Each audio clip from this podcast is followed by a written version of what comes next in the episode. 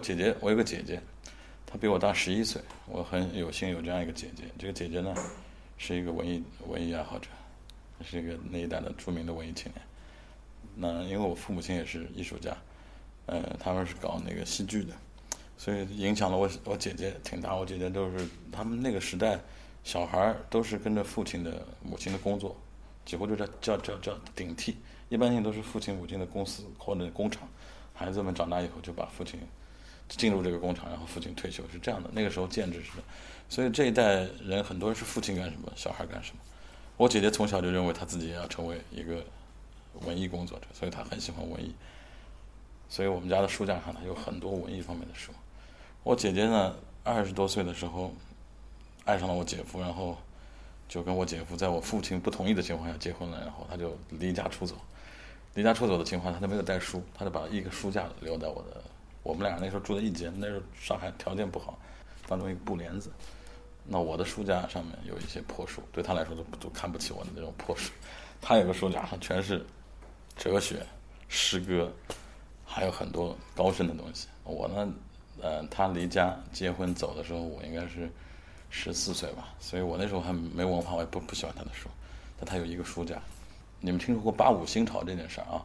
就八五年之后，文化突然就是文化大革命之后，有一段时间文化发展的很厉害，出了一大批那个西方的呃哲学、那思想史、历史各种好很好的东西，就一大堆这样的好书，它就引起了八五美术新潮，那包括后面的很多就是动乱啊什么，其实都是从那个文化现象开始的。我姐姐那个时候八五年的时候，她就差不多是二十四岁。所以他就正好是成年了，他又买了很多好书。然后呢，那年那时候呢，我父母亲，我父亲得到一个瑞典的工作，去瑞典去做导演。然后八七年吧，还是八六年，上海有一次叫甲肝大爆发，甲甲型肝炎，这是这是中国解放以后最大的一次瘟疫。但是那个时候不是没有那个现代化的网络，所以大家只知道。那个 SARS 的吧？不，但那个时候上海有过一次甲肝流行，有三十万上海人得到甲肝。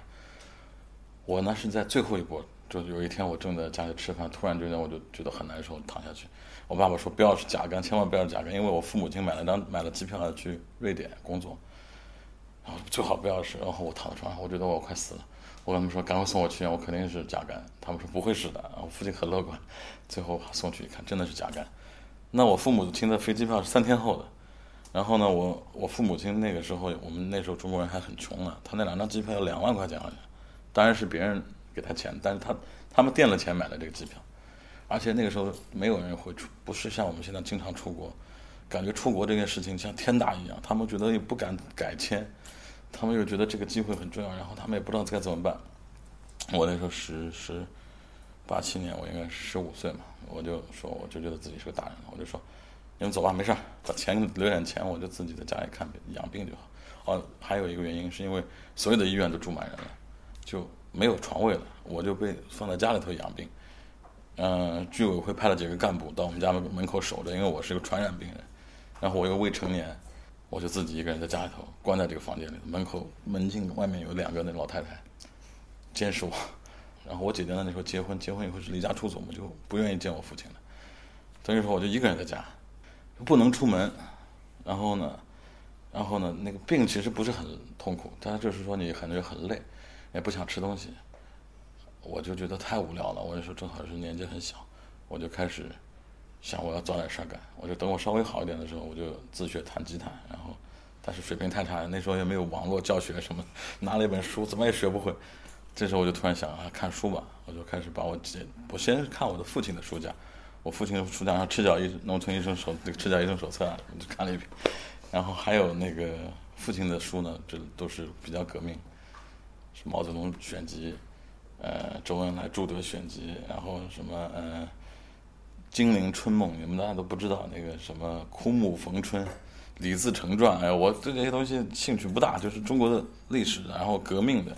野火春风斗古城那种电影的那种剧本啊什么，我父亲是戏剧，还有很多剧本，所以我的父亲的书架我一会儿看完了，我决定走向我姐姐的书架。我姐姐书架上全是诗歌和哲学，我看了一下子，我觉得一开始看哲学我就特别痛苦，萨特啊、尼采啊，然后叔本华，还有那个当时那个弗洛伊德也刚到中国，当然他里头有性的方面我还是很喜欢的。我 就哦，原来如此。然后还有那个时候有个人 D.H. 劳伦斯，你们大家都不知道，那时候是他几乎当皇书看的，我记得有好几本，就是查泰莱夫人的情人、红什么，我全部看了一遍。然后看完了哲学之后，我就爱上了那个等于对我人生中最重要的哲学家叔本华。叔本华的哲学观念叫，他是一个叫特别悲观的一个哲学。那我那时候每天特别悲观，就不能出门。然后其实我这辈子后面的创作其实都跟这个人的哲学思想有关，特别悲观。我生活的很积极，但是我的哲学思想是从那时候看叔本华的时候得到的一个奠定了一个莫莫名其妙的一个结结结基石。他那个时候，他那个时候他们出叔本华的书还不是叔本华的原作，他把叔本华的很多书拼成一本书。就爱，比如说爱余生的苦恼。我那时候正好是爱余生的苦恼，我还没谈过恋爱就被关在家里头，然后我这生命太不痛苦，一片灰暗。然后呃，生存空虚论。其实那个叔本华不是这些书，叔本华的书被他们中国的编辑把这本书最惨的部分都编在一起了。我就特别爱这些书，我觉得他对我的人生的一生的哲学走向都特别有用。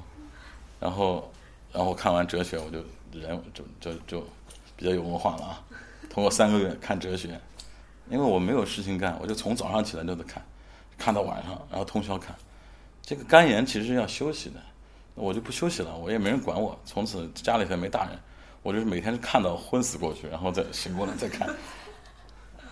然后那个时候没有网络，没有朋友圈，所以说我的注意力就非常的惊人的在书里头，不会像现在打开手机谈会儿恋爱。那个时候就只看书，从早到晚的看。我三个月把他的书架 百分之八十看掉了，我觉得我的人生已经跨过了一道无形的障碍，我已经走向了更广阔的人生。虽然我还被囚禁囚禁于斗室，但是我就觉得外面的世界一旦我出去，我的人生就会很不一样。因为我都读过哲学了，十五岁都读过哲学。然后他角落里有一一摞，就是我姐姐也是一个挺可爱的人，她会把书都放在一起，就写一个小标签：诗歌、纯文学什么。美学什么的，我就一摞一摞看，最后就是诗歌。诗歌呢，诗歌特别少，那个时候诗歌特别少。其中有一本叫《朦胧派诗选》，这对我这代年轻人来说就是特别重要。就是所有的我们你们以后后来知道那些著名的诗人，他都在那本书里头。北岛、顾城、舒婷、石指、孩子，就是那些。他们的都是成名作，都在那本薄薄的一本书，特别薄。我记得这本书还没有这本书厚，哦，大概就是那么那么厚的一本书。封面上面写着“呃，朦胧派诗选”，然后有一个像印象派的那种朦胧、朦胧、很朦胧的那么一个图案，水啊光的感觉，然后好像是粉红色的，我觉得粉红灰色的。我就无意中一打开，哦，十六岁，然后被关在家里半年。因为我没有睡觉，后来我每次去看都病得更重了。照照理说，一个小孩，因为我的那个时候的身体很年轻，照理说医生说你应该三个月就能好了，你怎么六个月还好不了？我心里想，大概因为不睡觉吧。我每天都在看书，但我那时候就特别失落，因为每次去检验都发现不合格，又被关起来。去检验不合格，关起来，反复几十次。然后呃，正好读到这本诗的书的诗歌的时候，是我大概。已经被关了十个月左右了，或者是八个月。啊，一翻我就觉得里头所有的那些诗歌的东西把我一下子震撼了，特别是北岛。北岛那时候的诗呢，北岛后来他在自己评论自己作品的时候，他说那时候是诗太格太太斗志斗志太强，然后特别勇猛，就是他很不喜欢，他喜欢现在的诗歌。他现在诗歌当然也很棒，但是其实任何一个艺术作品都应该放在那个时代，那个时代其实很需要斗志的。就是我不相信啊，他有这个什么，所有的都是我不相信，我不相信。我那时候锁在房间里头，我真的对这个世界读到这个我不相信的时候，我就汗啊、眼泪啊，就一下全出来了。我就觉得我我还没有开始人生，十六岁、十五岁小男孩，这个书简直就像，就像就把我就像兴奋剂一样，简直就像鸦片，把我当时就疯了。我把北岛的一本诗集全背出来了，北岛的。那本诗集比这本还薄，就叫《北岛诗选》，上面有一支羽毛笔，我到现在还记得，一支白色的一个毛笔画，就是白色的那种毛笔风格的一个插画，画了一支羽毛笔，上面写的《北岛诗选》。我就我就每天背他的诗，然后就就特别喜欢。是就后来那个，我就觉得是他是在朦胧诗选诗派那个当时的朦胧诗派的这些这些诗人里头最有朗诵性的诗人。很多诗人他不具备朗诵性，就顾城的诗就不太具备朗诵性。他的诗是特别能朗诵。我从小就挺喜欢朗诵的。我父母亲因为是演员，从小教我朗诵，我就在家里头每天就对对着那个房子朗诵，朗诵的嗨的全身都是汗。很多年就是一直很喜欢北岛的诗。那北岛有一段时间被封了嘛，你看不到他的作品。我还把他那本我少年时代读的那本书，我还买买了一本，在我后来在旧书旧书的地方买了一本。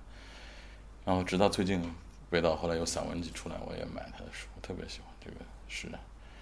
我有很多次看到北岛，就在五米左右，我就一直很想去跟他讲话，但我不敢，因为就是中国古代有句诗叫“近乡情更怯，不敢问来人”，因为他就是几乎就是我那种少年时候所有的力量都来自于这个诗人的时候，因为他现在年纪很大了，然后有一种老老老的感觉，然后我就觉得我不知道该说什么好，每次我都在那踌躇很久，好几次。